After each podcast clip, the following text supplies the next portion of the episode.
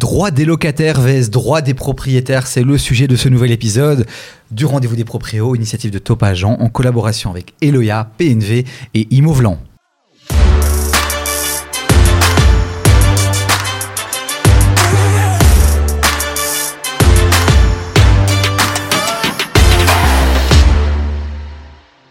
Et comme à chaque fois quand on vous retrouve, je ne suis pas seul, je suis toujours bien entouré avec des visages que vous commencez à connaître. Ken Van Petegem est avec nous. Bonjour Hello, Ken. Le clin d'œil, mais quel charmeur, quel beau gosse. Celui-ci, t'es bien accompagné. De nouveaux visages euh, qu'on commence à adorer et à découvrir de plus en plus ici euh, avec les reels qu'on partage sur les réseaux sociaux. C'est Elodie Sorgelos. Bonjour Elodie. Bonjour à tous, ravi de vous retrouver une nouvelle fois. Et puis à chaque fois, un invité exceptionnel. Cette fois-ci, c'est un avocat. Bah forcément, droit des propriétaires vs droit des locataires. Fallait qu'on ait euh, maître Jean Joris. Ah ouais. Bonjour à tous. Bonjour maître Jean Joris. Quelle voix, quel organe. Baryton. Alto. Alto, incroyable. On va chanter dans cet épisode, je vous le dis. Vous qui nous écoutez, vous qui nous regardez peut-être sur YouTube, vous n'hésitez pas à commenter, à liker, à partager. On a 25 minutes à passer ensemble. Peut-être qu'on va survoler certains sujets. Bah, c'est l'occasion de poser des questions puisque après, encore, on vient et on vous répond en commentaire. Bon, octogone qui démarre. On va pas parler mathématiques, je vous rassure. L'octogone, maître Jean Joris, vous connaissez. MMA, combat. Alors c'est Jean-Joris Schmitt, le prénom étant Jean-Joris. Mais sinon, je suis prêt au combat. Donc je dis maître Schmitt alors. Jean-Jo. Jean-Jo, ça devient compliqué maintenant cette histoire. Bref, je vais vous appeler maître. Euh, donc, euh, est-ce que c'est un vrai combat, euh, vraiment, le- les propriétaires vs les locataires? C'est un vrai combat où finalement, globalement, ils s'aiment bien, ces deux-là? Alors, idéalement, ça ne devrait pas être un combat. Idéalement, ils devraient bien s'aimer. Idéalement, tout devrait euh, bien se passer. Ça, c'est en théorie, mais en théorie, tout se passe toujours bien. Euh, je crois que les propriétaires et les locataires ont des intérêts communs, évidemment, qu'ils soient financiers ou de, bonne vie ou de bonne entente. Malheureusement, euh, ça se passe pas toujours comme ça, puisque parfois on ne paye pas ou on le propriétaire ne donne pas ce qu'il faut ou le locataire ne, ne réagit pas comme il faut. Et là, on arrive effectivement dans le conflit, conflit qui va se résoudre. À nouveau, on peut tenter la conciliation ou alors ce sera devant le juge de paix qui est, qui est le juge consacré pour euh, cette matière. C'est souvent le propriétaire qui est mal vu, hein, Ken. Oui, mais c'est pas juste. Pourquoi c'est pas juste? Bah, euh, je vais prendre mon exemple. Tu vois, moi j'ai euh, deux unités que je mets en location. Euh, si le locataire il me paye pas, ben, euh, il me met dans la merde parce que moi j'ai des crédits à rembourser. Et donc beaucoup de locataires pensent que les propriétaires sont riches. euh, C'est bon, il est riche, il a pas besoin de mes sous. euh.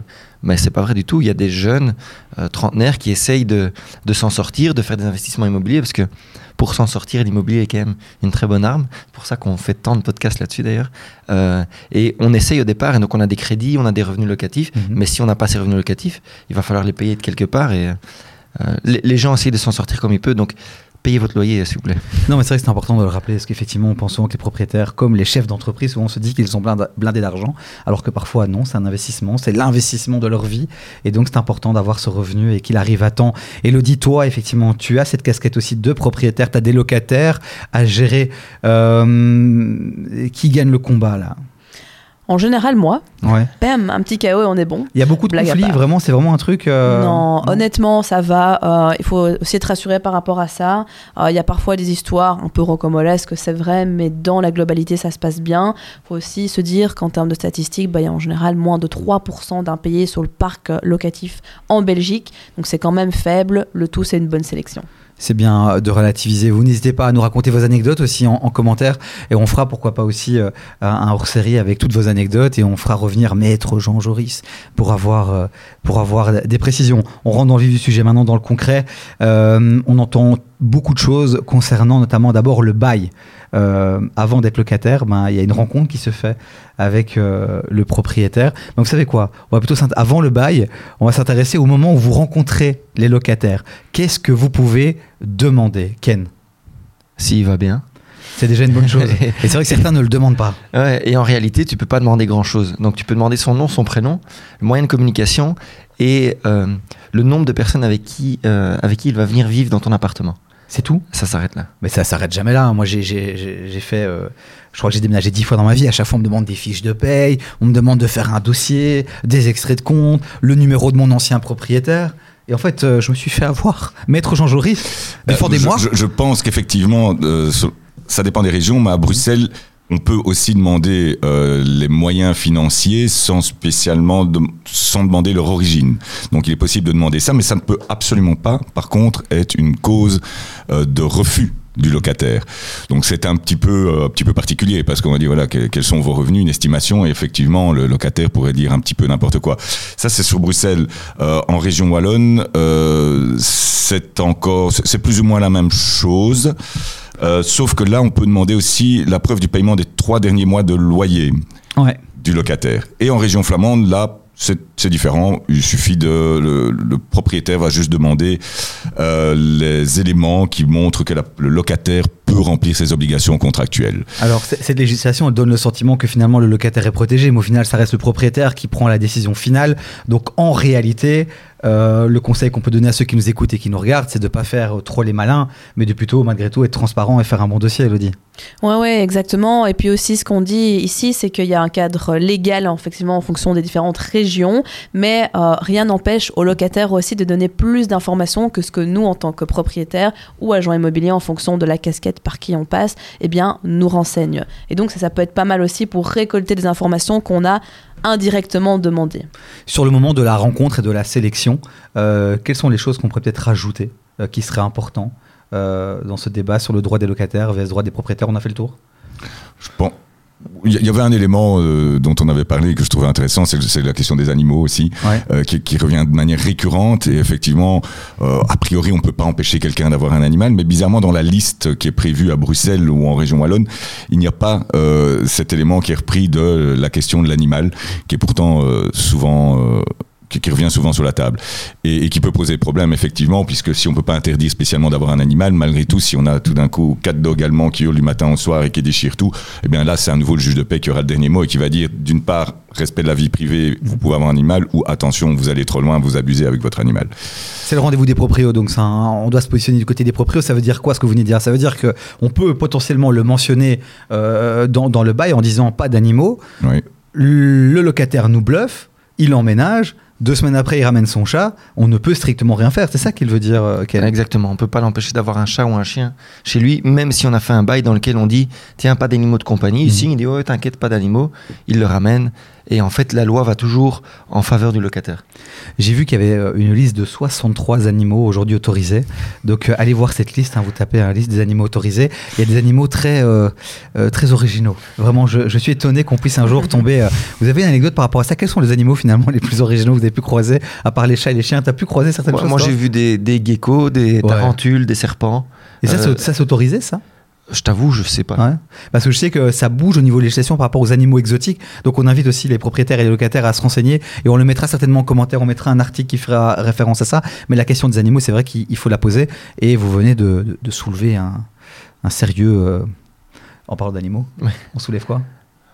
Un problème Ah, moi, j'en ai vu euh, un, un beau une fois, j'ai vu des bébés crocodiles. Ah ouais. Pas sûr que ça puisse J'étais être. pas prêt à, à cette intervention. euh, Pas des- sûr que ça fasse partie de la liste des 63 Non. animaux, mais Non. je ne sais pas ce qu'ils sont devenus. Préfère pas le savoir, je crois. Ok, on continue euh, euh, sur, sur ce fameux, ces fameuses rencontres, cette première rencontre avec euh, le locataire. On a fait la sélection, vient le moment du bail. Alors on sait que le bail, en fonction de la région dans laquelle on est, bah, il y, a- y y des différences, notamment par rapport à la garantie locative, euh, le montant qu'on peut demander, euh, noter. Quelles sont euh, justement les règles, par exemple pour Bruxelles, Ken? Bah, pour Bruxelles, les garanties locatives, c'est deux mois de loyer Ok, déposés sur un compte commun bloqué à la banque. à la banque. ouais. Ok. Donc on peut pas prendre la garantie locative sur son compte, même si certains propriétaires le demandent parce que c'est plus simple à la sortie et tout. Mais normalement, ça se fait à la banque sur un compte bloqué au nom euh, du locataire. Il y a certaines agences aussi qui, euh, en tout cas moi c'est mon cas actuellement, euh, malgré la loi, qui prennent l'argent sur un compte à eux. Oui, mettre ça sur un compte tiers en attendant, à mon avis. Mais ouais. ils prennent pas ça sur, sur leur compte pendant donc, toute la durée de la Je suis location. jamais passé par la case banque. Parce que des agences l'encodent pour toi. Sur certaines plateformes, on peut directement faire la garan- garantie locative sans passer par la banque. Deux mois à Bruxelles? Ouais. Combien en Flandre? Combien en Wallonie?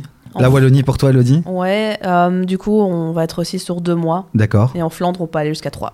Est-ce que ça veut dire que euh, un propriétaire ne peut vraiment pas. de- C'est interdit pour un propriétaire de demander trois euh, C'est vraiment. si, si, vous pouvez. hein. donc attention, en Wallonie, sauf erreur, euh, si c'est sur un compte individualisé, euh, au nom du locataire, c'est deux mois max. Par contre, sur les sur ce qui est euh, compte bancaire, donc si vous avez une garantie financière ou une garantie entre un CPS, par exemple, qui prendra en charge, et une banque, euh, à ce moment-là, c'est trois mois max.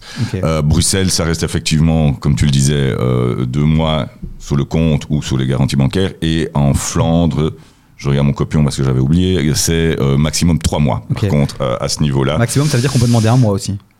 Exact. Ah, oui. Évidemment, c'est, oh, personne ne le fait. euh. C'est Euh, pas est- obligatoire en fait. hein. La garantie locative, c'est quand même vivement conseillé, Mhm. mais c'est pas obligatoire.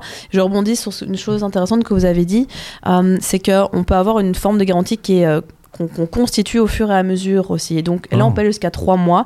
Effectivement, euh, par exemple, la banque se prête un petit peu caution, elle donne au propriétaire du coup la garantie locative ou du moins elle la bloque et le locataire rembourse chaque mois petit à petit un montant pour au final la constituer. Ça permet pour les personnes qui ont une situation euh, financière un petit peu plus précaire de ne pas être lésées et discriminées.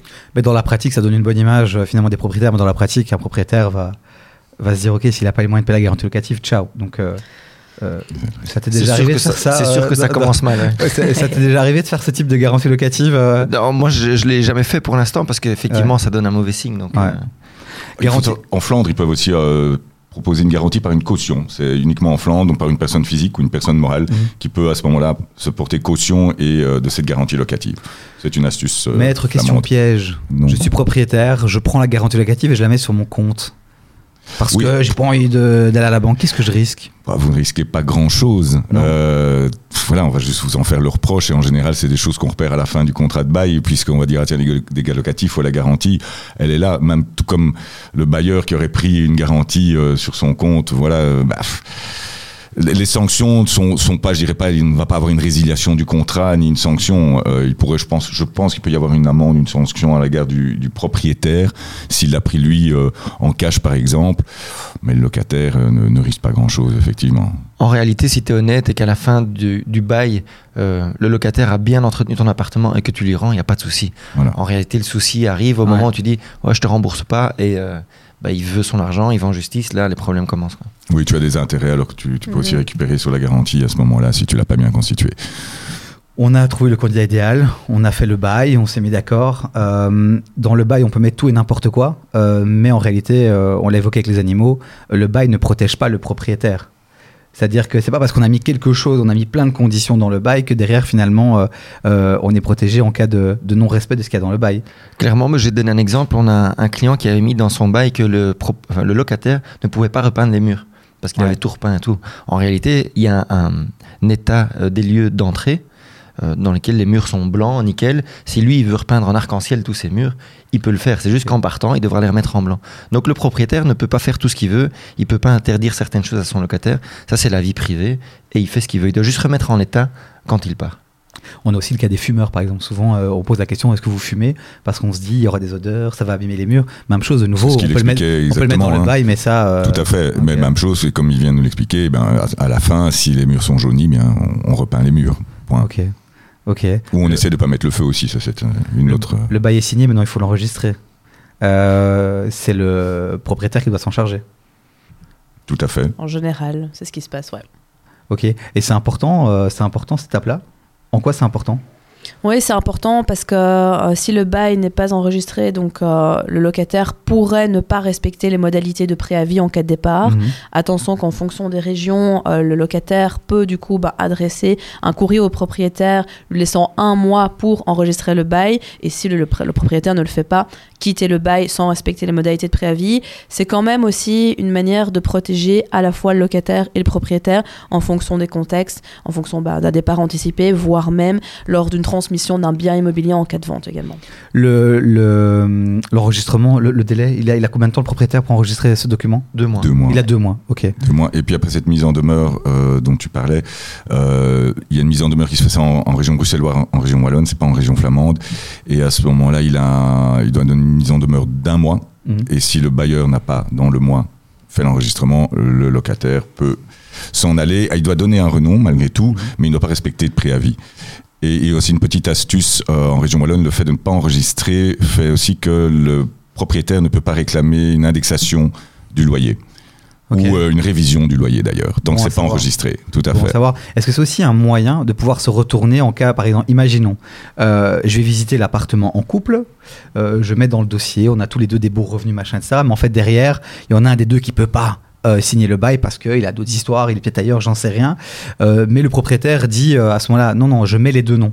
Est-ce que est-ce c'est aussi ça l'avantage de mettre les deux noms par exemple sur sur le, le bail, c'est de pouvoir après se retourner contre les deux, oui. Mais attention, il faut que les deux signent, bien entendu. hein. Il y a les, mentions obligatoires du bail, euh, nom, prénom, adresse, etc., le loyer, et bien entendu la date et la signature. Si le propriétaire met euh, euh, Roger et Marie sur le contrat de bail, mais que Marie ne signe pas, c'est un petit peu facile. Maintenant, si les deux signent, évidemment, et alors là, il est conseillé en plus de prévoir une obligation solidaire et indivisible à l'égard des locataires, donc c'est dans l'avantage des propriétaires.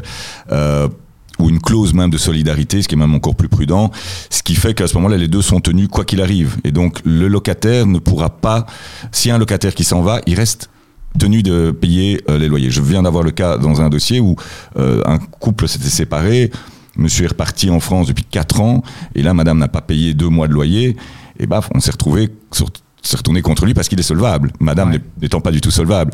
Et donc, il reste coincé, mais ça fait 4 ans. Et on se dit, mais c'est horrible parce qu'il peut pas dire, ben moi je m'en vais. Non, il peut pas donner son renom tout seul. Attention, là je rentre pas dans les détails, il y a des exceptions avec les couples mariés, pas mariés, les, les concubins, etc. Mais bon, c'est l'idée, effectivement, pour les propriétaires, je trouve que c'est plus intéressant d'avoir deux personnes. hein. Mais restons sur euh, la situation de la séparation. Euh, on peut faire un avenant à un moment donné. Euh, si les, les gens se séparent, euh, le, le- le- le conjoint ou la conjointe n'est pas tenu responsable euh, sur la durée. Si après un an et demi ils se séparent, bah là je t'appelle Ken et tu fais un avenant au bail. Comme ça la personne est protégée. Parce que si après pendant les un an et demi, ma copine ou mon copain fait des conneries.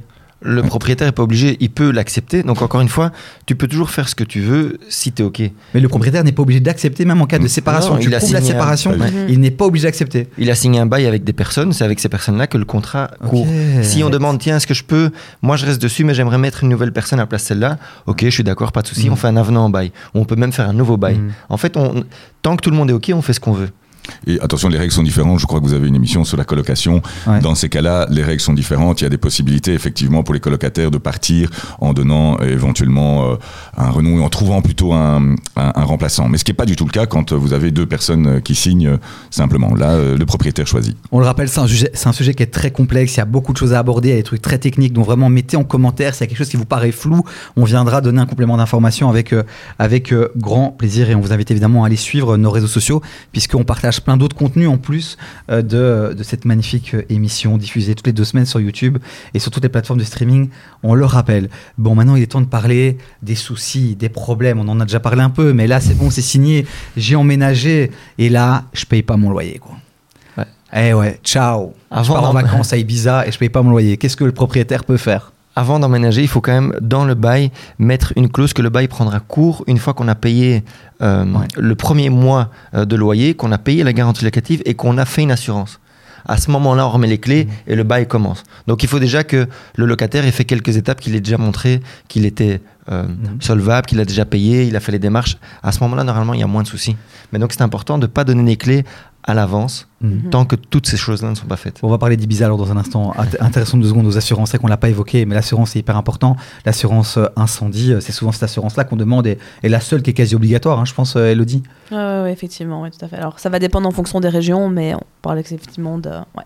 Ok, donc le propriétaire a le droit d'exiger et le locataire est dans le devoir d'aller s'assurer. Maintenant, dans, les, dans la pratique, en tout cas moi je l'ai vécu, on me l'a effectivement demandé au début, mais on me, on me l'a demandé plus euh, chaque année en fait. Bah, comme c'est repris dans le contrat, là, tu ne respectes pas le contrat qui est légalement régi, tu vois. Et donc, si à un moment donné, le propriétaire dit, tiens, montre-moi la preuve que tu as toujours ton assurance, tu sais pas le faire, il pourrait mettre fin au bail parce que tu ne le respectes plus.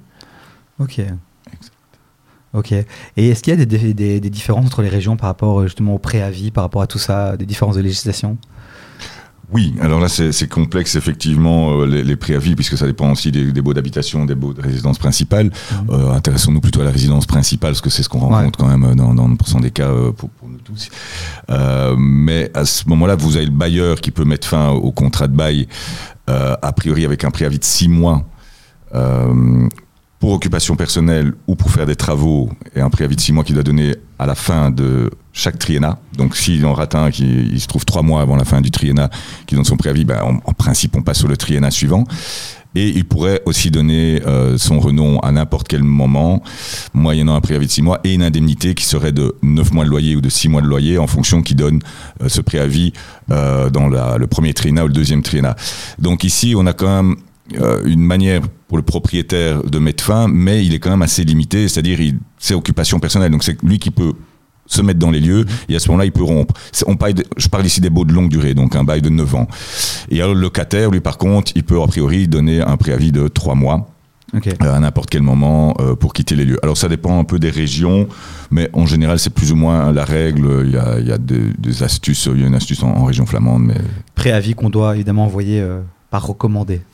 J'ai retenu. Sinon, ça n'a aucune valeur. C'est Yes. ça, Ken. Yes.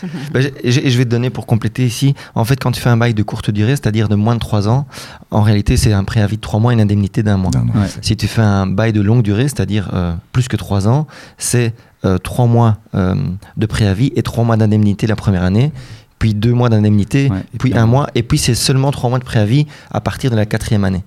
Le propriétaire sur Bruxelles, je reste toujours sur Bruxelles, lui, il met fin euh, au contrat de bail quand il le souhaite pour occupation personnelle de lui ou de sa famille proche, sa fille euh, ou ses parents.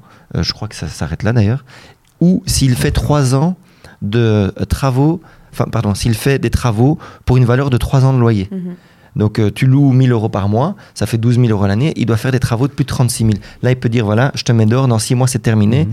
mais il doit prouver qu'il fait les 36 000 euros de travaux, parce que moi j'ai un propriétaire qui euh, avait un immeuble de rapport, et euh, il a dit à ses locataires, voilà, je vais faire des travaux, euh, je vous mets dehors, les locataires sont partis, et puis il s'est dit, bon en vrai, je vais voir si je peux le vendre comme ça. Et donc il y a des gens qui ont payé et il n'a pas fait les travaux. Les locataires se sont retournés contre lui en disant tiens vous m'avez mis dehors pour travaux, vous n'avez pas fait les travaux. Il a dû payer 20 000 euros par unité. On parle d'appartement d'une valeur de 200 000. Ouais. Donc euh, il s'est pris une fameuse amende. Ouais, donc euh, ces deux techniques sont intéressantes. Il faut les avoir en tête en cas de vraiment gros conflits avec des locataires. Mais attention euh, à, à- à bien faire les choses. Revenons donc sur les conflits avec les locataires. Le locataire ne paye pas son loyer. Il se passe quoi On fait quoi Le propriétaire a droit de faire quoi Il peut changer la serrure et, Il m'appelle. pressions qu'il peut faire. Tout d'abord, il m'appelle. Et Vous avez puis, on besoin va de le clients, euh, maître Jean Joris Un avocat, c'est quelqu'un qu'il faut voir avant pour éviter les ennuis après. Yes, je l'ai placé. c'est elle, est- elle est- Et, elle est passée, elle est bien passée. et donc voilà, non, je crois que il n'y a pas le choix. C'est mise en demeure, première chose à faire, première bonne réaction, parce que on va Mhm. toujours essayer d'aller à la conciliation. Donc une mise en demeure, paye ton loyer, s'il te plaît. Sinon, voilà. Je conseille, moi, alors. Ici, je devrais plutôt me faire le, défenseur des locataires, mais je pense que dans une bonne entente et pour que justement le locataire soit pas pris au dépourvu, moi je conseille toujours aux propriétaires de, dès qu'il y a un mois de retard, de directement y aller. Le gros problème qu'on a, c'est des propriétaires qui laissent aller un mois, deux mois, trois mois, et après s'ils doivent aller en procédure, ça prend tellement de temps que finalement ils se retrouvent avec six mois, huit mois, un an d'arriéré loyer, qui est parfois catastrophique pour eux et qui devient catastrophique pour le locataire. Alors pensons aux locataires de zone, puisque vous en avez parlé. Euh, ça arrive dans la vie d'avoir des moments plus difficiles. Je perds mon emploi, j'ai pas, j'ai pas les moyens. Euh, J'appelle mon propriétaire, je lui demande un délai de, de deux semaines ou, ou d'un mois. Mon propriétaire veut pas. Il me dit non, je m'en fous. Il a le droit. Euh, il a le droit de dire je m'en fous. C'est un contrat, il faut Mhm. payer, enfin faut respecter le contrat. Après, toujours c'est une entente. Si euh, tu vois, on va prendre l'image du propriétaire riche qui a pas de besoin.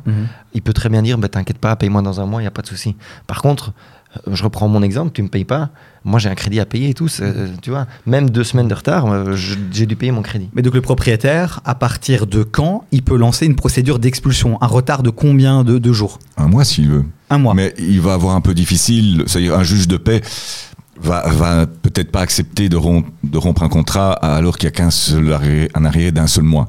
En général, il va attendre deux mois, trois mois. Moi, je conseille effectivement de mettre en demeure dès qu'il y a un mois pour, pour prévenir, et puis au deuxième mois d'aller en justice de paix, parce que le temps que tu obtiennes ta, ton audience, ton audience d'introduction, bah, il y a déjà 15 jours, un mois qui va se passer, donc tu vas encore perdre un mois.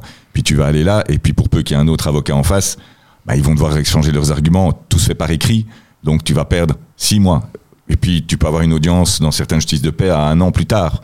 Et donc tu vas plaider ton dossier un an plus tard, tu obtiens ta décision, tu as déjà un an, un an d'arriéré, le locataire est toujours là, et toi tu n'as toujours pas payé. Et à ce moment-là, tu dois attendre ton jugement encore un mois. Et une fois que tu as ton jugement, tu dois signifier ton jugement par un huissier. Tu perds encore un mois.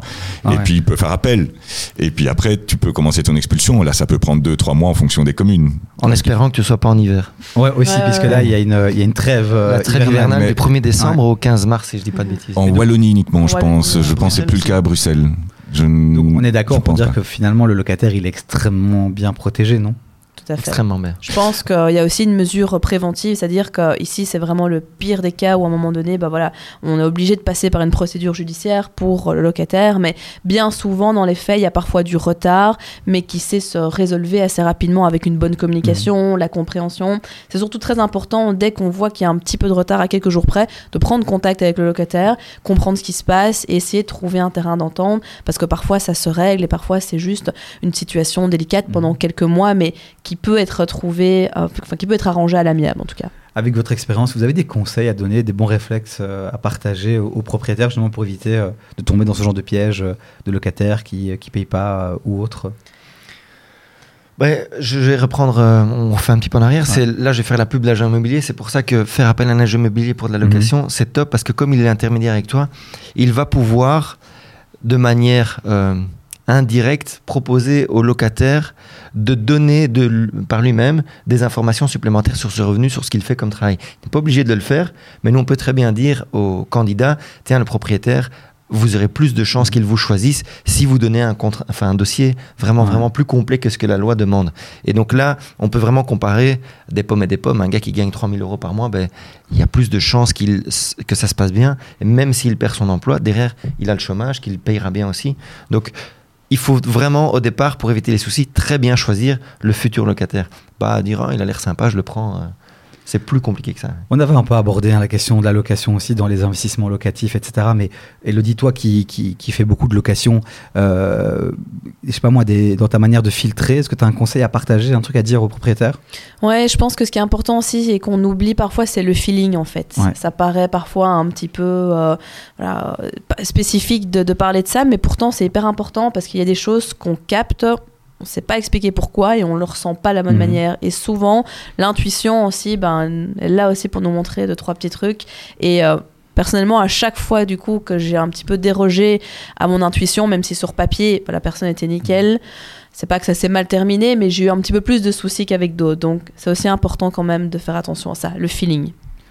Euh, Bah oui, euh, effectivement, le feeling. Non, mais c'est important, c'est vrai qu'on on, on sent une petite boule au ventre, on la comprend pas, on sait pas trop, donc on, on rationalise pas le truc, alors qu'au final, il faut peut-être juste l'écouter, ça veut dire qu'inconsciemment, on a capté quelque Mhm. chose, et donc parfois suivre ça, ça peut être un, un très très bon euh, conseil en amour. euh, en- En euh, plus voilà. du reste, hein, une- Dans la vie de tous les jours. dans la vie de tous les jours. Quoi. bon, on continue à évoquer euh, différentes situations dans, ce, dans cet octogone, droit des propriétaires vs droit des locataires. Il y a tellement de choses à dire et je vois le temps qui avance. Parlons de la sous-location. La sous-location, il y, a, il y a plein de situations qui nous amènent à devoir euh, euh, à voir certains locataires passer par ça. Est-ce que c'est autorisé? Si oui, dans quel cas? Sinon, euh, pourquoi? C'est interdit sauf accord du locat avec le bailleur en fait. Mhm. Donc la cession est interdite, la sous-location est autorisée, mais avec accord euh, du bailleur. C'est aussi simple que ça. Après, Mhm. il y a des règles, je, les- je vais vous laisser peut-être expliquer, mais euh, il y, a- y des règles en fonction des, des, des préavis à donner, etc. en- du sous au sous-locataire par le locataire et au bailleur au, au- au locataire. T'as déjà vécu un cas de sous-location euh, Non, pas pour l'instant, parce qu'en général, les propriétaires n'aiment pas trop ça. Mhm. Euh, mais j'ai, moi, un ami qui a demandé à son propriétaire, voilà, je te loue à un bon prix, mais tu me laisses la sous-location, parce qu'en fait, il sous-loue l'appartement en Airbnb. Mhm. Et donc, comme euh, il a expliqué à son propriétaire qu'il allait faire un appartement canon, il a dit voilà, moi je te paye autant et t'inquiète pas, t'es payé, mais je vais utiliser ton appart de manière luxueuse avec une femme de ménage qui va venir bah, tous les jours ou tous les 2-3 jours en fonction de- des demandes Airbnb. Et euh, il, lui, sous-loue plus cher et il se prend la différence. Je vois l'équipe là derrière les caméras là qui euh, ils ont ouvert euh, grand leurs yeux. Alors on se dit oh, on n'a peut-être pas les moyens d'investir, mais on peut peut-être louer et, euh, et, et faire du Airbnb. Mais pourquoi Mais on peut on peut on peut pas louer on peut pas on peut pas louer 10 000 appartements. On peut pas faire un bail. euh, on peut le faire qu'une fois quoi en fait. Tu peux louer autant d'appartements que tu veux. Tu peux louer autant d'appartements. C'est que pas tu veux limité. euh. Mhm. Ça, je Après, il faut pas. voir si le propriétaire veut que tu te domicilies dedans ou pas. C'est Mhm. c'est différent, ça. Ok, ok. Par rapport à la sous-location, euh, il y, a- il y a un cas, parce qu'on voit souvent la sous-location comme de l'escroquerie. Euh, j'ai j'ai rencontré l'amour à l'étranger et j'ai envie de la rejoindre six mois, ou alors j'ai envie de développer mon activité, je pars pendant six mois, mais je veux pas perdre mon appartement parce que je sais que je vais revenir. Est-ce que pendant six mois, euh, je peux le sous-louer? Bah, De nouveau, c'est toujours, vous allez me dire, c'est en accord avec le propriétaire. Mm. Et si le propriétaire veut pas, bah là, alors, euh, il peut. Bah alors, je suis coincé, quoi, et je le fais en cachette, et là, c'est illégal, quoi. Dans les faits, il y a beaucoup de personnes qui, qui le font comme ça. Euh, Mhm. ce qu'il faut surtout pas oublier en matière de sous-location, c'est que bah, la personne qui est euh, le locataire euh, principal est responsable de la personne qui sous-loue. Mhm. Et donc, bah, si en plus c'est fait de manière illégale, il s'expose par rapport au bailleur euh, à quelques gros problèmes. Si, par exemple, euh, la personne qui a sous-loué s'amuse à faire la fête pendant six mois, Mhm. et puis euh, le locataire principal arrive et retrouve le bien dans un état euh, voilà, bien abîmé, ça peut engendrer des problèmes et c'est lui qui va être responsable. Donc, il faut faire quand même attention à, ce qu'on fait. On continue avec des situations un peu euh, euh, cocasses, j'ai envie de dire. Euh, on- crise énergétique. Euh, la, la chaudière, euh, je sais pas moi, déconne. euh, J'ai des vieux radiateurs qui datent de je sais pas quand. euh, je suis locataire, j'en peux plus, ma facture a explosé. Et quels sont mes droits? Est-ce que je peux exiger certaines choses au propriétaire? Maître, Elodie, Ken Tant que l'appartement est salubre, euh, tu peux rien demander à, Mhm. ton, euh, à ton propriétaire. Donc tu dois avoir l'eau chaude et froide, tu dois pouvoir te chauffer, avoir l'électricité et euh, avoir des euh, pas d'humidité sur tes murs et tout. Mhm. Tant que tu respectes ça, tu peux rien exiger à ton propriétaire puisque tu as au départ signé un contrat et tu as été visiter ton appartement, donc tu sais dans quel état il se trouve. Oui, d'autant qu'en plus le propriétaire, on parlait des obligations que devait donner le locataire, ce que, ce que le propriétaire pouvait demander au locataire, mais le propriétaire a quand même des obligations très lourdes Mhm. euh, au niveau des informations à donner au locataire, notamment euh, par rapport à la salubrité de l'appartement, euh, etc. Et donc, c'est vrai qu'a priori, le locataire est quand même informé, très bien informé, il doit l'être en tout cas. Nouvelle construction, il y a un truc que j'ai zappé, il commence à y avoir plein d'humidité alors que l'appartement par- apparaissait euh, euh, parfait. Le propriétaire, euh, donc le locataire peut, il le mentionne, est-ce qu'il a le droit d'exiger des travaux directement? Tu parlais des propriétaires qui n'ont pas forcément beaucoup d'argent. Est-ce qu'il y, a des- est-ce qu'il y a des choses qui sont actées dans, dans- dans le code justement pour que le locataire dise Ah non, non, non, non, vous avez deux semaines pour agir, c'est écrit dans le code? A priori, s'il y a des travaux urgents à faire, le locataire peut le demander, mais idéalement, si le propriétaire ne le fait pas, il n'a pas le choix. C'est en justice de paix et aller demander au juge de paix assez rapidement. Il peut aller dans, peut aller dans l'urgence. On peut se retrouver en deux jours. Parce que je parlais tout à l'heure d'un mois, mais il y a des requêtes en abréviation de délai, des citations référées. On va devant le juge de paix, on peut y être en deux jours. Et à ce moment-là, il demande l'autorisation effectivement de faire exécuter les travaux, éventuellement aux frais du propriétaire euh, s'il y a une urgence. De son côté, le propriétaire peut par contre lui rentrer dans les lieux s'il y a des réparations urgentes à faire, peut, peut aller uniquement pour des réparations urgentes. Sinon, il peut pas rentrer. On est bien, bien entendu violation de domicile, mais il peut rentrer pour faire euh, des réparations. Le locataire, lui, peut le demander. S'il passe, ce sera le juge de paix, oui. Allez, encore quelques situations. N'hésitez pas à en mettre en commentaire aussi. Euh, on n'a plus beaucoup de temps, ça avance très très vite. Euh. Ouais, les, travaux. Moi, j'adore mon appartement, mais je sais pas. J'imagine, j'imagine là une belle porte vitrée. Est-ce que j'ai le droit de faire les travaux que j'ai envie de faire dans l'appartement? Je suis locataire. Encore une fois, avec l'accord du propriétaire. Toujours, ouais. Ouais. Et si tu le fais sans son accord, à la fin, tu dois remettre Tu tout dois remettre tout en état. en pristine euh, état, comme on dit, donc dans l'état dans lequel c'était.